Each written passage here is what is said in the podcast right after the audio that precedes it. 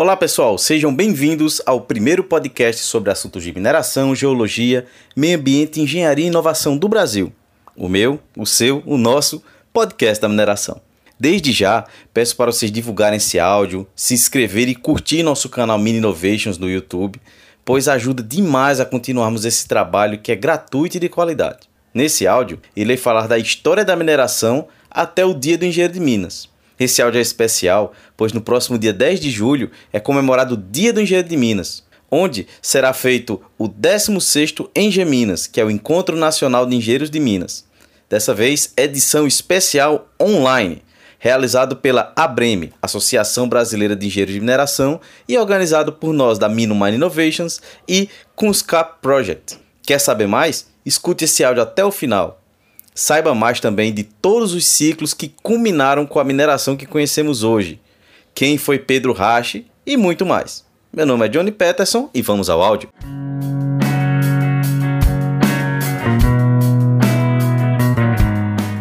Em sua história, a mineração foi dada para quando o conceito de extração de substâncias minerais começou a estar presente na vida do homem desde o tempo da pré-história quando as pedras eram destinadas para o desenvolvimento de utensílio, armas e outros tipos de coisas.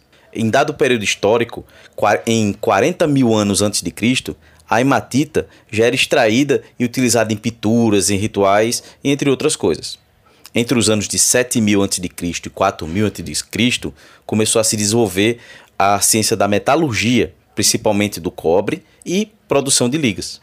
O bronze, da maneira que conhecemos atualmente, começou a ser produzido a partir dos anos de 2600 a.C. E em 2000 a.C., os povos do Mediterrâneo já produziam em larga escala, além de cobre, o chumbo e a prata.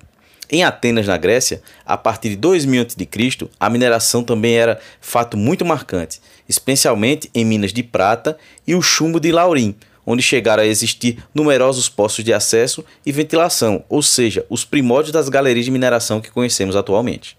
O termo mineração em si só surgiu a partir do século XVI, quando pesquisadores começaram a estudar os minerais, sua transformação, compreender suas formas, suas funções, transformar em produtos valiosos e viram que se tornou uma atividade muito lucrativa. Desde então, investimentos em mineração foram muito altos, com retornos sempre garantidos.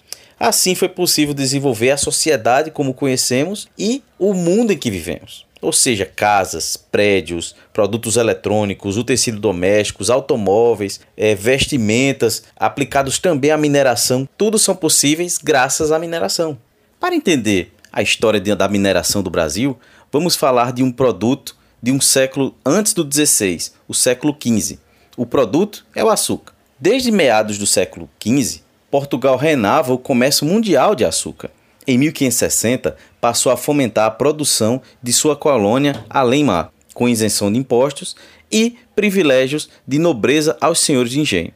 Dessa forma, o açúcar constitui uma base econômica muito forte para a implantação definitiva do europeu no solo brasileiro.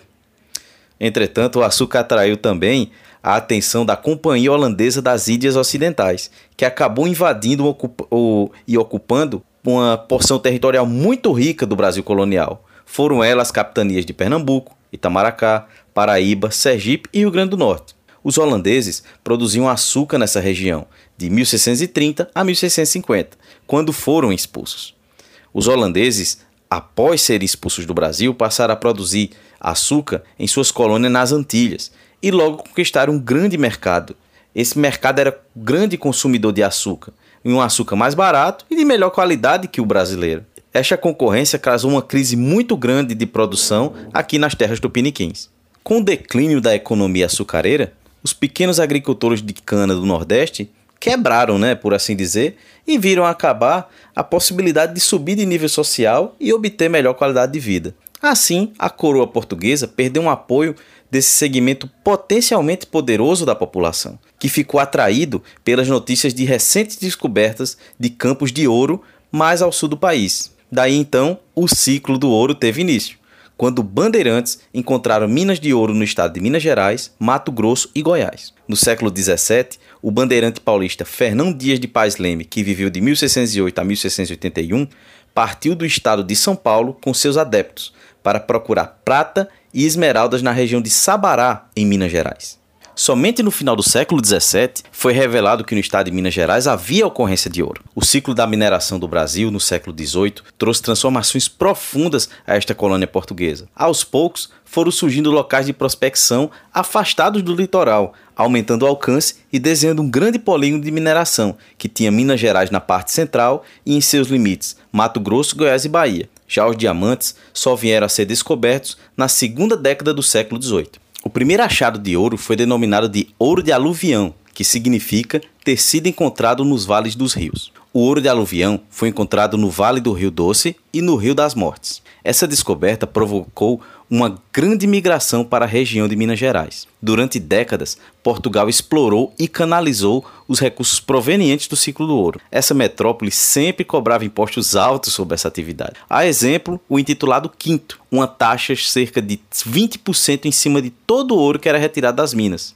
Esse quinto deu origem ao termo chamado Quinto dos Infernos. Havia outros impostos cobrados sobre o ouro extraído no Brasil, como a derrama, que era uma cota cerca de 1.500 quilos de ouro anualmente, como meta a ser atingida pela colônia. A capacitação era outro imposto que era pago pelo senhor por cada escravo que trabalhava para ele. Mesmo com esses altos impostos cobrados por Portugal, muito boa parte dos lucros derivados da exploração dos minérios do ciclo do ouro foram para a Inglaterra, isso aconteceu por causa da dependência econômica de Portugal com relações ingleses, tudo determinado pelo Tratado de Melfren. O ciclo do ouro atingiu o ápice, por assim dizer, no decorrer do século XVIII, quando promoveu um crescimento excepcional e exponencial do fluxo de mercadorias e pessoas nas áreas exploradas, além de um bom desenvolvimento tecnológico e econômico. Muitas cidades surgiram nesse tempo e outras tantas cresceram durante o ciclo do ouro, além de várias atividades comerciais e construção de instituições de todos os tipos. As cidades mineiras, por exemplo, de Mariana, Tiradentes e Ouro Preto, são exemplos desse. O ciclo do ouro foi responsável pela transferência do centro comercial da região Nordeste, por causa do ciclo da cana-de-açúcar, para a região Sul e região Sudeste. Com o objetivo de realizar a fiscalização das áreas de mineração com mais firmeza, a capital do Brasil Colônia foi transferida de Salvador da Bahia para o Rio de Janeiro. Atividades econômicas como agricultura, pecuária também tiveram um desenvolvimento muito favorecido por conta de todo esse processo de ocupação de áreas e terras ricas em minérios. CIAPS.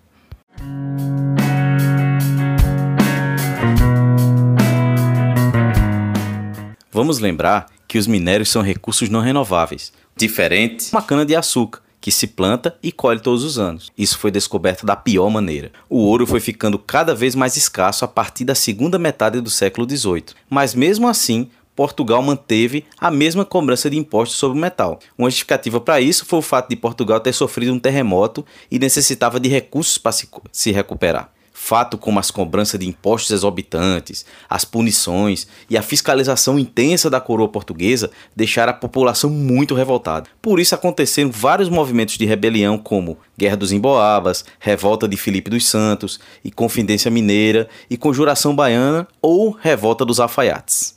O ciclo de mineração do Brasil colonial foi responsável por profundas mudanças na época. A população cresceu de 300 mil para cerca de 3 milhões de pessoas. Vieram para o Brasil neste período 800 mil portugueses e foi intensificado o comércio interno de escravos. Os eixos social e econômico foram transferidos do litoral para o interior. Cresceram as oportunidades do mercado interno e a sociedade se tornou mais flexível em contraste com a sociedade açucareira. Mas, mesmo com o envio dessas riquezas brasileiras ao exterior, o que restou aqui nas terras dos Piniquins viabilizou a construção de obras públicas, como fontes, pontes, edifícios e igrejas, além de apoiar fundações de caridade como os hospitais, por exemplo. Nas últimas décadas do século XVIII, as cidades de Minas Gerais viram surgir igrejas barrocas e rococó, também casas, lojas e grandes prédios públicos. Logo, a área que mais profundamente estuda e se insere de forma técnica e científica com o setor é a engenharia de minas, uma profissão que, apesar não muito conhecida, é considerada como uma das mais antigas do mundo. Por exemplo, os romanos passaram a dominar e aprimorar a extração de outros metais, como prata, ouro, ferro e chumbo, praticando técnicas avançadas para a época e possibilitando a transposição de água através de seus aquedutos para facilitar atividades nas minas. Os trabalhos nessa área foram intensificados ao longo dos séculos, e em 1556 foi lançada a obra De Re Metallica, ou seja, da natureza dos metais, do alemão Georgius Agricola. O livro tematizava questões técnicas da mineração, fator que concedeu à Agrícola o título de O Pai da Mineralogia. Mesmo com a produção, só 200 anos mais tarde seria organizada a primeira escola com estudo e pesquisa focados na área. Evidenciando a grande relação entre mineração e o desenvolvimento da civilização, mesmo com o avanço rápido de materiais feitos de minerais e o aumento da dependência desses materiais, a exploração mineral ainda era lenta, avançando as escavações por volta de um metro e meio por mês. A utilização de explosivos teve seu marco em 1627, quando foram utilizados pela primeira vez em uma mina. Já em 1768, as bombas movidas a vapor foram utilizadas para a retirada de água das minas de estanho. Além dessas novas estratégias, ao longo dos anos, muitas outras tecnologias foram inventadas para aumentar a porcentagem e aproveitamento das minas. Fundada em 1765, a Academia de Minas de Freiberg, na Alemanha, é conhecida por possuir o curso mais antigo do planeta em engenharia de minas.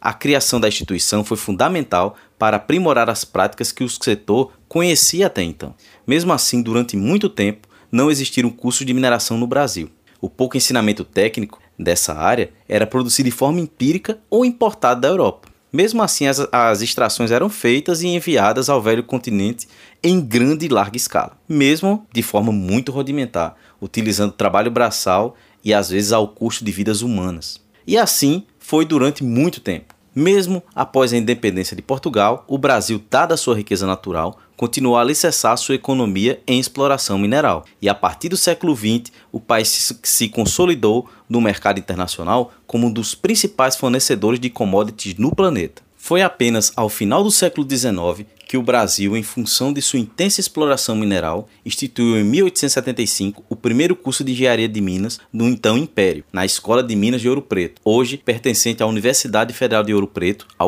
O curso demorou a ser difundido pelo país. Só em 1946, sete décadas depois, a Universidade Federal do Rio Grande do Sul e a Universidade de São Paulo inauguraram graduações nessa área. Os profissionais formados nessas escolas tiveram um papel extremamente relevante nas décadas de 70 e 80, quando o país colocou em os planos de pesquisa mineral que resultaram na descoberta de extensas reservas minerais, principalmente na região norte do Brasil. Entre esses bens, pode-se citar caulim, bauxita, minério de ferro, manganês e ouro.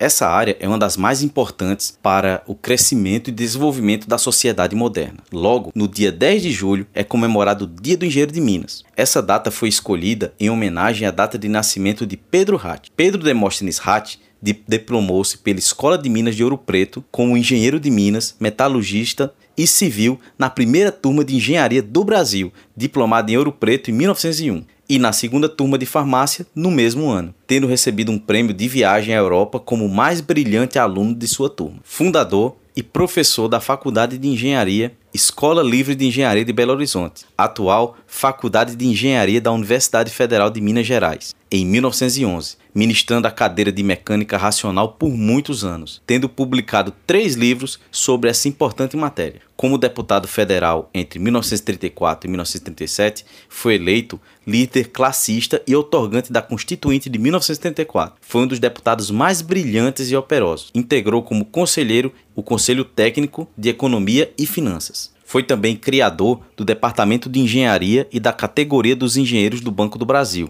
o que propiciou a expansão do banco no país e no exterior nos anos de 1938 a 1950. Como diretor do Banco do Brasil, ajudou a fundar a empresa Aços Especiais Itabira, a ACESITA, em 1944. Foi o primeiro presidente do sistema Confea, que coordena as ações dos Conselhos Regionais de Engenharia e Arquitetura, os CREAS, sobressaindo-se como um importante defensor das causas dos engenheiros por intermédio das entidades de classe. Grande incentivador da aviação brasileira, fato este registrado no livro Asas do Brasil, onde foram publicados os discursos por ocasião dos lançamentos de vários aviões da Força Aérea Brasileira. Responsável por obras literárias que hoje se tornaram referências sobre a Primeira República, como Homens de Minas e Outro Homens de Minas, o livro de memória Homens de Ouro Preto, editado em 1954, um dos mais completos, versando assuntos históricos da Escola de Minas de Ouro Preto e a obra Mecânica Geral em três volumes, sendo que os dois primeiros correspondiam exatamente ao conteúdo de seu curso substancial de mecânica. O terceiro, a título de extensão universitária, tratava da teoria da relatividade, restrita e generalizada. Fato esse que constituiu na época acontecimento de grande significação cultural, que foi o primeiro brasileiro a escrever com tal profundidade sobre a então discutida obra de Einstein. Como membro do Conselho Técnico de Economia e Finanças, competiu a ele traçar um plano geral para a realização da Grande Siderúrgica Nacional, um dos importantes problemas brasileiros até então. Foi um empreendedor industrial de sucesso em Belo Horizonte, sendo dele a iniciativa de criação de uma das primeiras indústrias da cidade, a construtora Resende Rache, da Fundição Resende Rache, da Fábrica de Sapatos Belo Horizonte, da Fábrica de Toalhas e da lapidação de pedras preciosas. Estas indústrias foram fundadas por ele nas décadas de 20 e 30 em Belo Horizonte.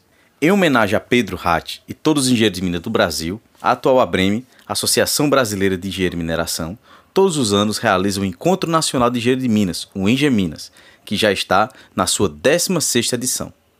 O Enge Minas tem como objetivo principal reunir os engenheiros de minas do Brasil para compartilhamento de conhecimentos e experiências profissionais, resultando na integração e atualização desses profissionais mediante oferecimento de palestras sobre temas atuais e espaço para reuniões e debates.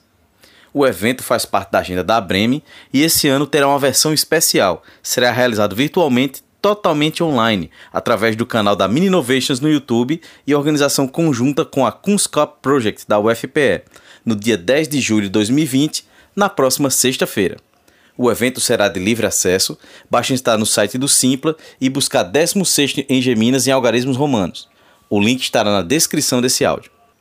A programação desse evento conta com profissionais do Brasil inteiro, notáveis na área de mineração, e você poderá assistir no conforto do seu lar. Espero que tenha gostado de mais esse áudio. Lembrem-se de nos seguir no canal do YouTube da Minumine Innovations. Se inscrevam, pessoal, porque muita gente está escutando nossos vídeos, mas não estão se inscrevendo no canal. Quando você se inscreve, ajuda a divulgar esse áudio, ajuda a melhorar a nossa área de mineração. E porque agora nós estamos subindo todos esses áudios do podcast também nessa plataforma. E lembrando também que estamos em todas as plataformas de streaming do Brasil Lembrando também que estamos nas principais plataformas de streaming do Brasil e do mundo. Quero deixar a todos meu abraço forte, desejar que todos estejam com saúde. Meu nome é Johnny Peterson, engenheiro de Minas, entusiasta para com a mineração e lembre-se, mineração pode não ser o futuro, mas não existe futuro sem mineração.